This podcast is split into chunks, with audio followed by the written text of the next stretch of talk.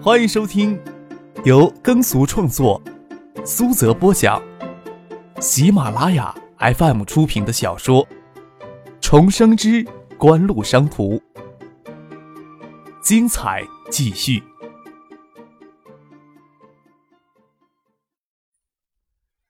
第三百五十三集。飞机飞临建业上空，机下是满城繁星似的灯火。下飞机到行李运输架拿行李，透过玻璃，张克看见柳志军站在外面的大厅里，朝这里挥手。公司那里，马海龙亲自开车来接。柳志军旁边还站着一个人，张克也认识，是去年陪唐庆到东海大学新浦校区看望陈飞荣，无意间在江边遇到的新浦区委书记。新浦高新科技园的主任黄克群，张克没有想到柳志军要见自己是打算引荐黄克群，犹豫了一下，他能猜得出黄克群出现在这里的意图，这很好猜。黄克群是新浦高新区的主任、党委书记的身份，就表明他出现在这里的意图就是奔锦湖的科技园项目来的。但是黄克群为什么能找到柳志军当引荐人？而这件事情是不是得到陶庆书记的首肯，张克一时间就猜不透了。当然，张克也有点嫌黄克群级别差了一些。张克需要借建业市里的力量，削掉一些李远湖的强势。黄克群只是青浦区委书记而已，他可是指着建业市里出面呢。猜不透就有些棘手了。张克还要在陶静与李远湖夹缝当中生存着呢，表现出来却没有犹豫什么。张克神情振奋地走到外面的建议大厅，与李一江握手道：“你与黄书记在市区等我就行了，怎么担当得起呢？”克群现在是建业的副市长了。刘志军疑惑的问：“你认识黄市长啊？上回在东海大学搞新生军训阅兵，你不是跟陶静书记都到现场了吗？”黄市长当时作为新浦区的区委书记，也有邀请被参加呢。张可提醒柳志军什么时候他们三个人在一起见过面，没想到黄克勤往前小小迈了一步，也只是小小的一步而已。应该是这一天里的事情，任命有没有下来都不一定。他对建业市里的人事调动一直都很关注。哦，柳志军继续这个细节来，也不怪他。当初东大新生军训阅兵时，黄克群在省委书记面前只是个小角色，很难入眼的。张克有没有当着柳志军的面跟黄克群打招呼？忽视过去也正常。黄克群去年入休时，在小江的乱石滩遇到张克，就认出他来。那时不知道他的底细，而是张克去年夏天在信屋表现的太威风了，惹得东海省内的高级官员几乎都知晓他的混账事迹。黄克群这时候才知道张克的真正身份。这小子敢跟省长林远湖摆谱，黄克群就没有指望着自己的副市长头衔让他折服，主动伸出手与张克握手寒暄。这位是黄克群、柳志军都不确认许思的身份，疑惑的等着张克帮他们介绍。谁晓得张克年少风流，这是他的异性朋友，还是另有身份呢？建业要比香港冷许多。下了飞机之后，许思穿着橙黄的短风衣，挽着发簪，工作装束打扮的她，引起娇如销魂的娇媚。然而眉眼间的秀美不减，风度绰约，有着典雅端庄的姿。哦，香港优秀控股的总裁，他个人还在建业投资了一家维宇公司呢。张克将许思的名片带他介绍。柳志军、黄克群接过许思递过来的名片，看着上面的名字，心神都是一灵。这个女人，张克眼神敛着，望着柳志军、黄克群的反应，嘴唇却咧着笑，丝毫没有冷淡下来的意思。此时的张克，他个人是与越秀没有一点关系了。越秀控股只代表海域公司、苏京东等锦湖高层管理人员，还有许思个人的权益。其中，海域公司绝对控股，无论是明面上还是官面上，许思都只能算的是谢婉晴这年头不兴追究历史陈账了。当年的国军日寇，数十年后转身成为了手里托着大把现钞的投资人，还不是惹得国内一群官员们围着捧着呢？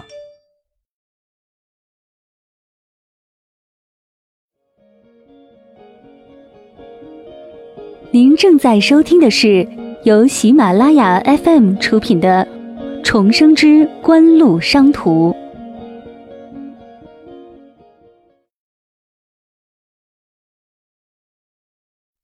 黄克群哈哈一笑，微鞠着身子致意，开玩笑说：“呵，我都要把投资人当成衣食父母的，以后还指望着许思小姐为企业的发展多出一份力呢。”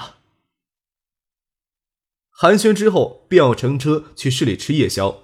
公司有车来接，张克便与柳志军、黄克群他们分开来坐车前往市区。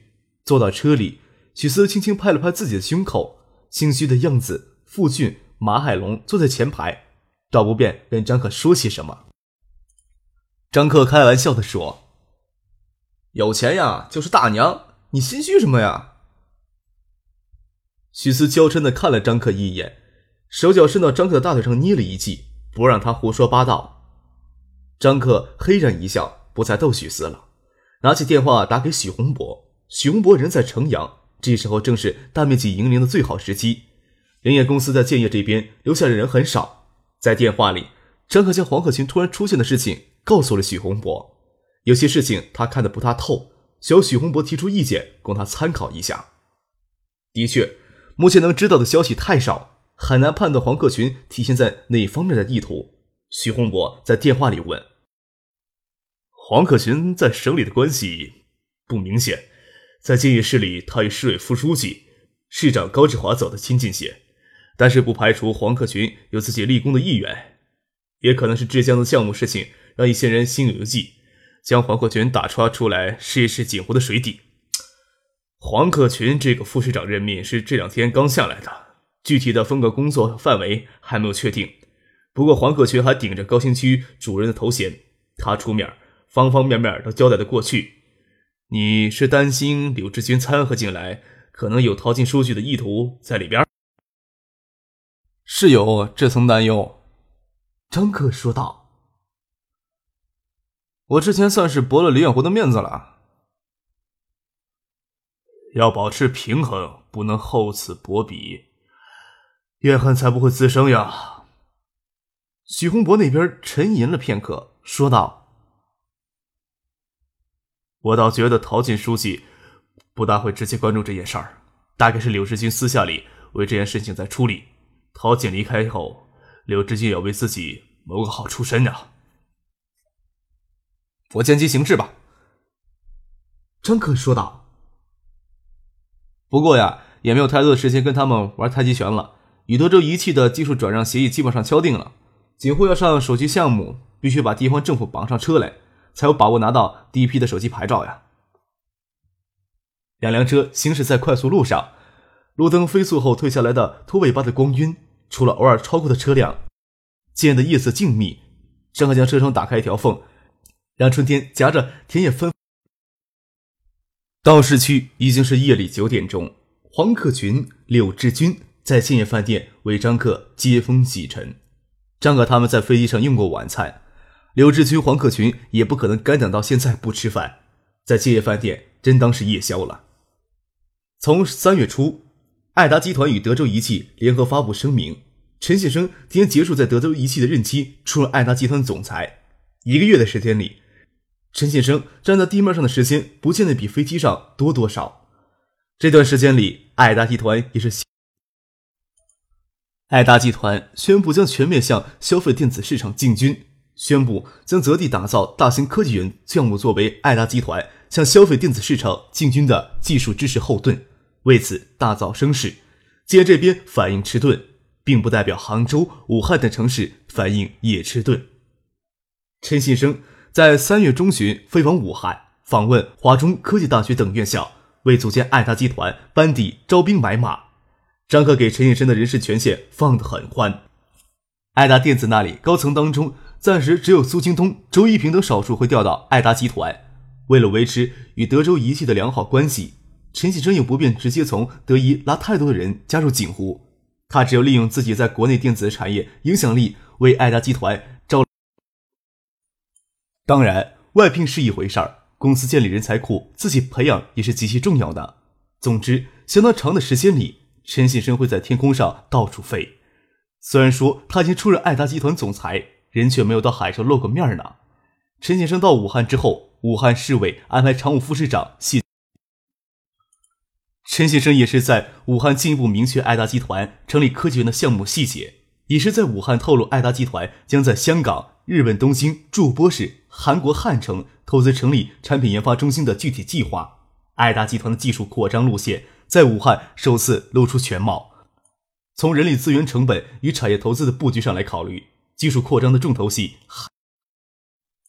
也是那时，李远湖才做出到海州考察的决定。但是李远湖考察海州时，碍于前车之鉴，绝口不问及。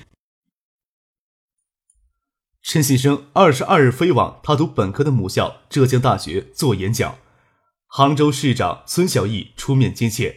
陈信生二十七日飞往香港，二十八日在香港宣布与香港大学、香港理工大学合作投资成立香港产品研发中心。建这边多少有些坐不住了。建业饭店二楼的宴会厅与平时殊异，宴会大厅布置的像自助酒会的形式，还悬挂着欢日本第一物产株式会观光访团抵达建业。有些漂亮的女人穿着和服，木履一样游叠在人群当中。九五年冬天，建市发生过富春阁买春事件之后，到国内来的日本人就各方面收敛了许多，也或许是建业饭店作为省市两级政府外事招待所的缘故。张克他们上楼来，端着酒杯站在楼梯口的两个拿日语交谈的中年人还恭敬地鞠了个躬。黄克军看到这情形，才记得市政府今天在建业饭店有外事接待活动，这个外事接待活动没有通知他参加。他们的包厢在宴会大厅的里角，穿过去要是遇到认识的人，倒有些尴尬。黄克群眉毛微微皱着，问领路的侍应生：“能不能呀，给我们安排到别的包厢？这太热闹了。”侍应生退到一边，拿对讲机与服务台联络换包厢的事情。刘志军建议：“是不是下楼等？”转头江下，看见红光满面、带着些酒意的胡宗庆，在一行人的簇拥下是。哎，柳大秘书长与黄副市长也在这儿啊！早知道黄副市长在这里，我就不来凑这个热闹了。胡宗庆嘴里这么说，脚步却没有停下来。大概是不想站在台阶上仰视黄克群吧。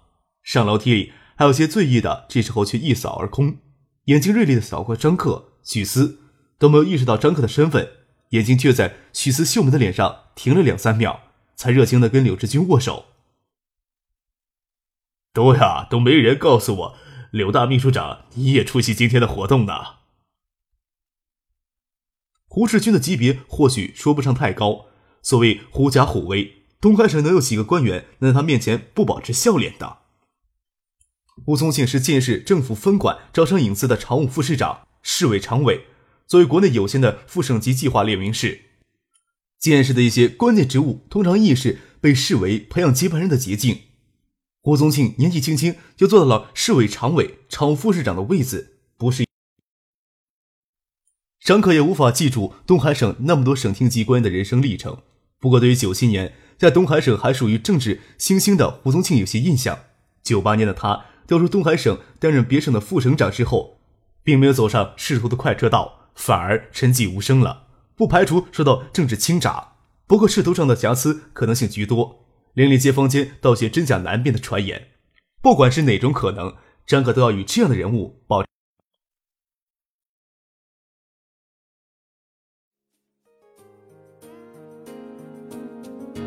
听众朋友，本集播讲完毕，感谢您的收听。